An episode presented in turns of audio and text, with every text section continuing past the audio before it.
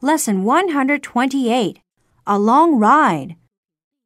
Florine is in a taxi. Hey, driver, are we going the right way? Of course. You think I'm cheating you? Well, it seems like an awfully long ride. Driver, how come your meter is running so fast? Is it out of order?